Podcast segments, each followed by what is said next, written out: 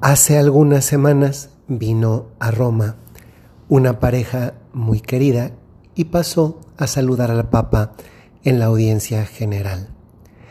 Tienen muy poquito tiempo de casados y ella ah, le pidió un consejo al Papa para la educación de su hijo. Y el Papa le dijo esta respuesta que es bien sencilla pero bien profunda. Dadle libertad y ponedle límites. Libertad y límites. Es que si uno se pusiera a pensar cómo armonizar estas dos palabras, parecería que están en las antípodas una de la otra. ¿Cómo puedo dar libertad y al mismo tiempo poner, poner límites? Hoy quiero profundizar en eso, no en el campo de la educación de los hijos, algunos de ustedes ya tienen hijos grandes, otros puede ser que todavía ni los tienen, otros están en una época de juventud en la que pues todavía ven muy lejana la oportunidad de un matrimonio y de unos hijos dentro de ese matrimonio.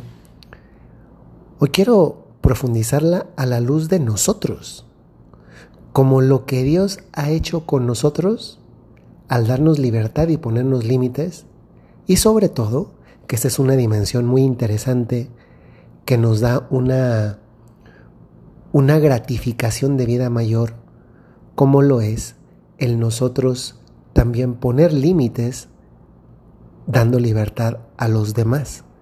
Y esto es muy interesante y ahora van a ver por qué. Cada uno de nosotros tenemos libertad, es una libertad de acuerdo a nuestra condición de seres humanos.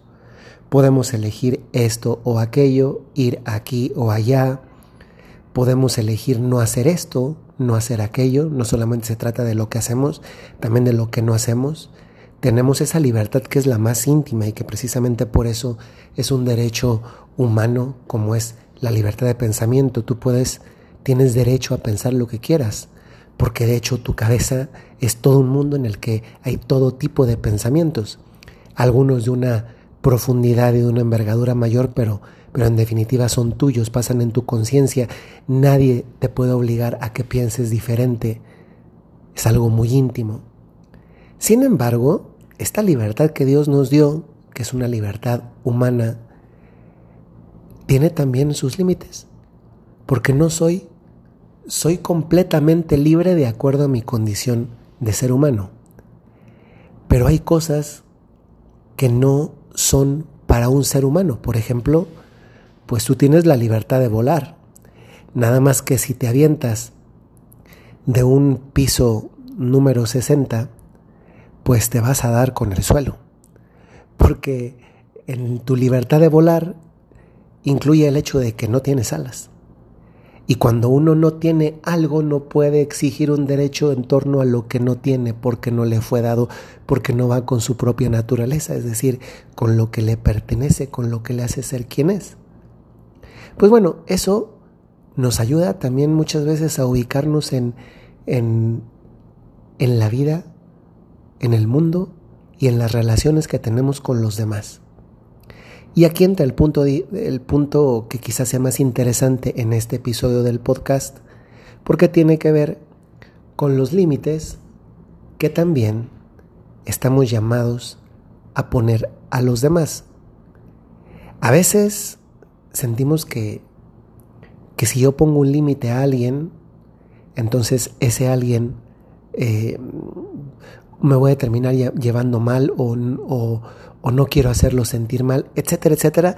Y muchas veces, por no poner un límite, vivimos de manera insatisfactoria algunos momentos o circunstancias, etapas de la vida. Voy a contarles algo personal. A mí no me gusta que me feliciten por mi cumpleaños. No me gusta. Hay a quien le gusta y hay a quien no le gusta. A mí no me gusta, me siento incómodo, lo detesto. Me desagrada que me estén preguntando cuántos años tengo porque además todavía fuera que me lo preguntara una persona al día, pero después de que te felicitan viene la curiosidad de cuántos años tienes pero luego mm, quítale que es uno, sino que son muchos. El, la pregunta del cómo te la pasaste, eso se me hace tan, tan incómodo ser centro de, atracción o de, no atracción, no, ¿verdad? de atención, foco de atención. No me gusta, nunca lo he celebrado, no tengo interés en celebrarlo, no me gusta. Yo sé que cada persona es diferente. Hay personas a las que les gusta y qué bueno que les guste, pero a mí no. Y es bien difícil hacer respetar algo que a ti no te gusta. Porque si no te gusta, los demás tendrían que respetarlo. Ahora bien, el problema es cuando tú no le has dicho a alguien que algo no te gusta. Porque no puedes esperar que alguien respete lo que a ti no te gusta cuando no se lo has dicho, cuando la otra persona no lo sabe. Yo conozco una persona que no, no, no se ha casado, ya tiene, pues ya tiene sus años, ¿no? Tiene más de 35. No se ha casado. Y cada vez que alguien le ve, le pregunta, ¿y cuándo te vas a casar? A veces no sabemos que preguntas como esas lastiman a las personas. Porque uno no sabe si ha tenido una relación en la cual fracasó de noviazgo, no sabe si le ha echado ganas en tener una pareja y pues no puede porque por la razón que sea no se da la relación, si tal vez es muy tímido o tímida y entonces pues no nunca da el paso adelante, si es inseguro, etcétera, pero la pregunta le recuerda todo eso. O piensen ustedes, otro ejemplo. La pareja que se acaba de casar lleva un año, lleva dos años, lleva tres años. Y la típica pregunta es, después de, de cuánto llevan de casados, la típica pregunta es, ¿tienen hijos? Son de esas preguntas que uno debería pensar porque, miren, usualmente los matrimonios se casan pensando tener hijos. Y si no tienen hijos y ya llevan tres años, cuatro años, cinco años de casados, muchas veces la pregunta hace que les pongas en la llaga un dedo en la llaga. Porque tal vez tienen un problema pues de esterilidad o de impotencia de uno o del otro, de poder embarazarse, etcétera, etcétera, etcétera. Y con esa pregunta, tal vez no te lo reflejan siempre con la cara, pero les das una punzada en el interior, que tal vez después haces que terminen conflictuando cuando regresan a la casa porque eh, les hace recordar un tema que está ahí, que duele, etcétera, etcétera, etcétera. O hay personas que les gusta que les den abrazos hay personas que no les gustan que les abracen. ¿Saben cuál es el problema en todo esto? El problema es que vamos a verlo primero nosotros así. Vamos a ponernos nosotros en esa situación. Es que yo quiero que el otro reciba o que me contesta según el interés o lo que yo quiero o a lo que a mí me gusta. Cuando la reflexión debería ser cómo el otro le gustaría ser preguntado sobre qué, eh, abrazado, en qué le gusta ser respetado, de qué temas no le, gustaría, no le gusta hablar. Una persona con una cierta madurez es capaz de decirle, oye, ¿te gustaría hablar de esto desde un primer momento? Porque de esa forma, sobre todo cuando estamos al inicio del conocimiento de alguien, el trato con otra persona, ya sé en adelante si puedo hablar o no puedo hablar con ella acerca de esto. Y si ya sé que ya no, entonces ese tema es algo que no voy a volver a tocar porque sé que esa persona, por la razón que sea, no le gusta que tratemos. Bueno, ahora vamos a ponernos nosotros del lado de los que a veces sufrimos lo que otros hacen y que nos disgusta. Ante todo, no podemos esperar que alguien deje de hacer algo si nunca le hemos dicho que eso que hace no me gusta. Y no me gusta simplemente, o sea, la única explicación aún no me gusta es que no te gusta y ya. No necesitas más explicación. ¿Y sabes cómo se llama eso? Eso se llama poner límites. Y eso, poner límites, es una de las obras de caridad más grande que puede haber de cara a los otros y también de cara a ti mismo. De cara al otro, porque si tú vas a estar siempre evitando a la otra persona, porque no te gusta que te pregunte, te diga, etcétera, pero nunca le has dicho que no te gusta hablar de eso, tratar de eso, que te dé un abrazo, que te salude de etcétera, pues la otra persona no lo va a saber y lo va a seguir haciendo porque tú nunca se lo dijiste. Entonces es una obra de caridad, fíjense, aquí entra la fe cristiana que te dice, amas al prójimo, pues también ámalo diciéndole que no te gusta, para que no haga lo que no te gusta. Y además redunda, cosa maravillosa, en una obra de caridad hacia ti mismo. Porque esa obra de caridad hacia ti mismo es que entonces no recibes aquello que te disgusta. Poner límites también es un acto de amor hacia el prójimo y hacia ti. Para con el prójimo porque de ese modo ya sabe qué no te gusta, qué te molesta o qué te hace sentir mal y lo puedes evitar. Para ti porque es una manera sencilla y bonita de cuidarte. Ojo, ¿eh? Aquí entra algo tan elemental de educación como el respeto.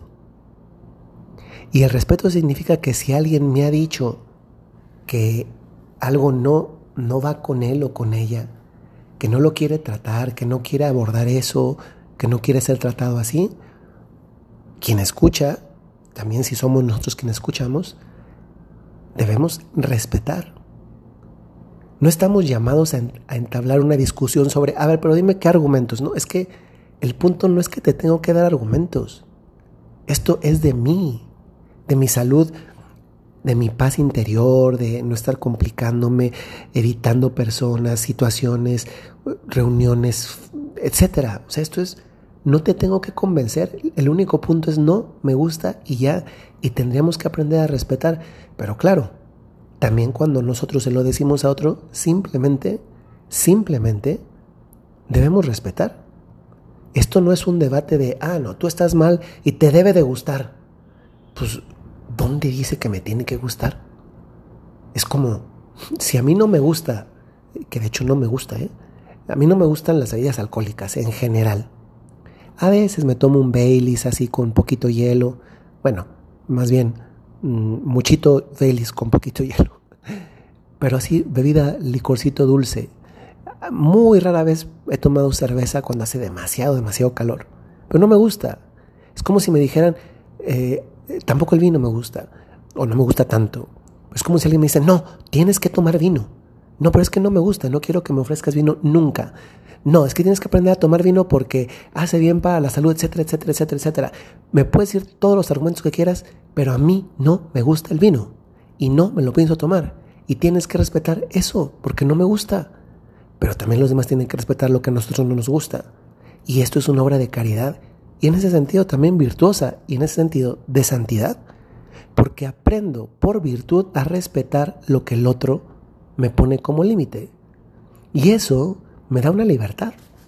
Sí, claro que me da una libertad, con eso comenzamos. Me da la libertad de tratar aquellas cosas que no está vetado tratar. Y entonces eso en lugar de limitar una relación, la potencia muchísimo más. Qué interesante todo este tema. Pues bueno, les dejo. Ojalá que le demos vuelta, que le saquemos provecho y que aprendamos a poner límites y a respetar los límites que nos ponen otros. Soy el Padre Jorge Enrique Mujica de los Padres Legionarios de Cristo y desde la ciudad de Roma les mando un saludo muy, muy cordial. Y les recuerdo, como lo hago frecuentemente, si tienen un talento o tienen una misión, tienen, lo dije mal, si tienen un talento o tienen una cualidad, tienen una misión. Hasta luego.